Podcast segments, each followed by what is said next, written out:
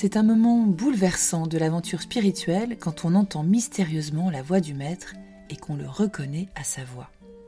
Quel étonnement C'est bien à moi qu'il parle Voix unique, puisque jamais un homme n'a parlé comme cet homme.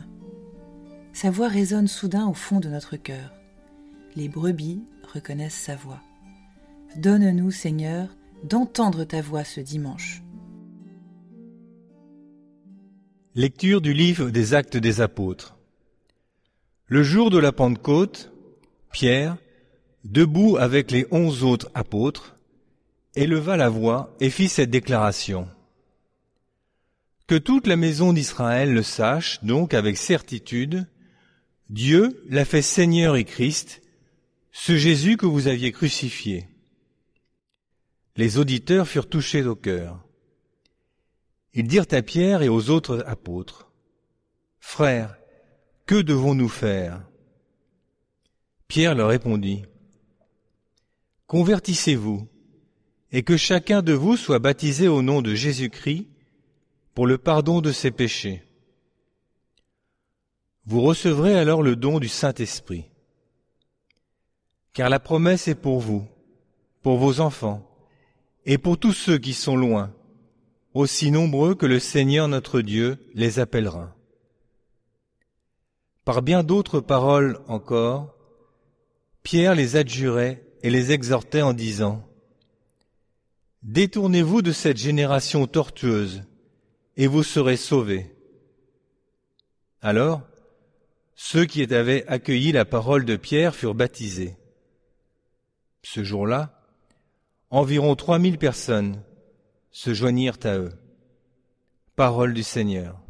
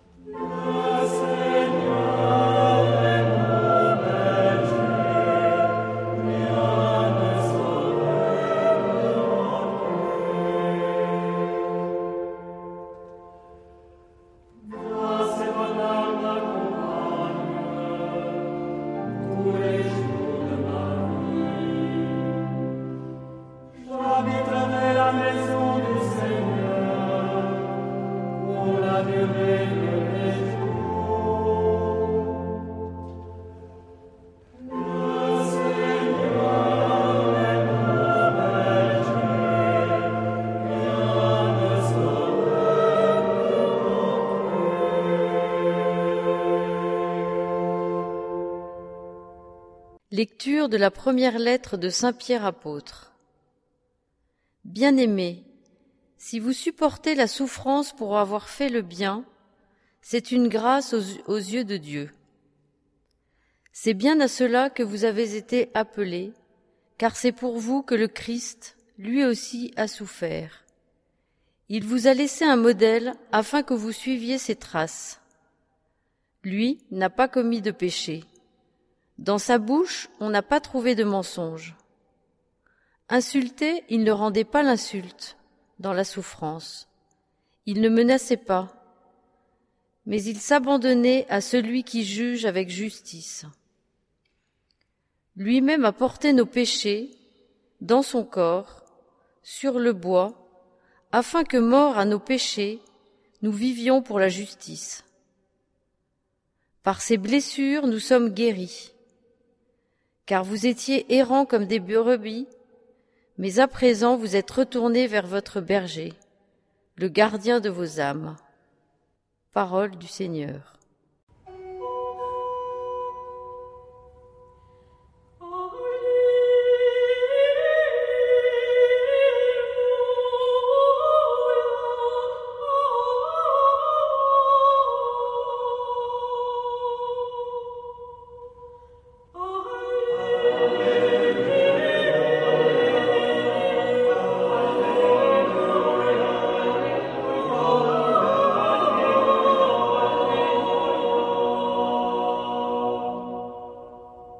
Évangile de Jésus-Christ selon Saint Jean. En ce temps-là, Jésus déclara Amen, Amen, je vous le dis. Celui qui entre dans l'enclos des brebis sans passer par la porte, mais qui escalade par un autre endroit, celui-là est un voleur et un bandit. Celui qui entre par la porte, c'est le pasteur le berger des brebis. Le portier lui ouvre, et les brebis écoutent sa voix. Ces brebis à lui, il les appelle chacune par son nom, et il les fait sortir. Quand il a poussé dehors toutes les siennes, il marche à leur tête, et les brebis le suivent, car elles connaissent sa voix. Jamais elles ne suivront un étranger, mais elles s'enfuiront loin de lui, car elles ne connaissent pas la voix des étrangers. Jésus employa cette image pour s'adresser aux pharisiens, mais eux ne comprirent pas de quoi il leur parlait. C'est pourquoi Jésus reprit la parole. Amen, Amen, je vous le dis. Moi, je suis la porte des brebis. Tous ceux qui sont venus avant moi sont des voleurs et des bandits mais les brebis ne les ont pas écoutés. Moi, je suis la porte. Si quelqu'un entre en passant par moi, il sera sauvé. Il pourra entrer, il pourra sortir et trouver un pâturage. Le voleur ne vient que pour voler, égorger, faire périr. Moi, je suis venu pour que les brebis aient la vie, la vie en abondance. Acclamons la parole de Dieu. Comment le berger des brebis peut-il être l'agneau? C'est le génie du Christ, son savoir-faire, son identité paradoxale de Dieu puissamment faible. Suivre l'agneau sans craindre le berger. Avant que Jésus ne s'incarne pour devenir le vrai berger, Dieu avait choisi des patriarches et des rois parmi les bergers pour guider son peuple. Mais cette promotion de berger à patriarche ou roi leur donnait parfois la grosse tête. Ils en oubliaient le bien du troupeau. Problème. Le problème, c'est que les brebis rechignent à suivre quelqu'un qui n'est pas issu du troupeau, alors le berger choisit souvent une brebis dominante pour guider le troupeau dans la bonne direction. Mais évidemment, l'orgueil menace la brebis quand elle se prend pour le berger, et alors c'est la catastrophe pour le troupeau. Comment faire? Dieu a la solution. Pour mener le troupeau des brebis, Dieu se choisit un agneau. L'agneau est de la même race que les brebis, Mais il est différent, il est vulnérable et doux. Cet agneau, vous l'avez compris, c'est Jésus. Là où la force échoue face à l'indiscipline du troupeau, Jésus, lui, attire à lui par la douceur et l'humilité. Alors le troupeau, c'est-à-dire l'humanité et aussi l'Église, suit l'agneau partout où il va. Suivre l'agneau partout où il va, cela nous engage sur le chemin emprunté par Jésus, une voie parfois étroite, exigeante, mais qui nous fait participer à l'acte d'amour de l'agneau, donner sa vie pour ses amis.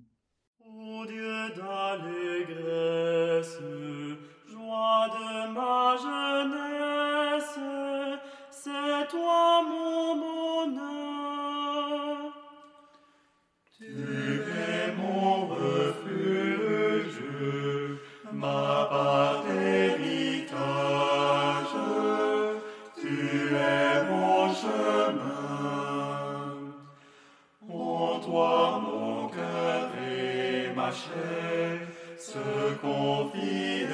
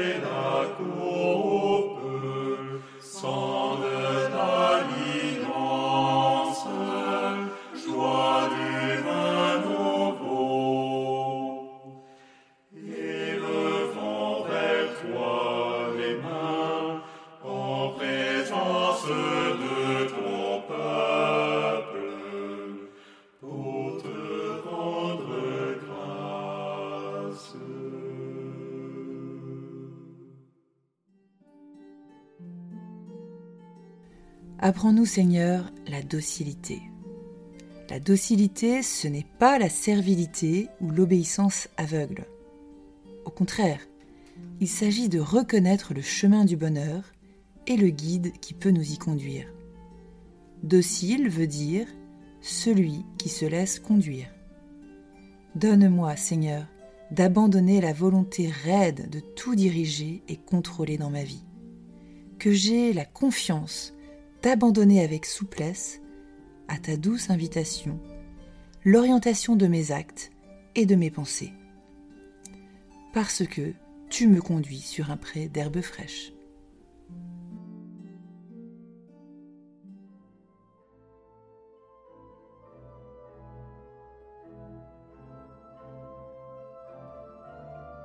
Cher ami, si ce podcast vous a aidé à préparer votre cœur à la liturgie de ce dimanche, n'hésitez pas, c'est gratuit. Inscrivez-vous sur dimanche.retraitedanslaville.org. Vous serez sûr de recevoir chaque semaine les vitamines spirituelles et l'accompagnement dans la prière avec vos sœurs et frères dominicains. dimanche.retraitedanslaville.org.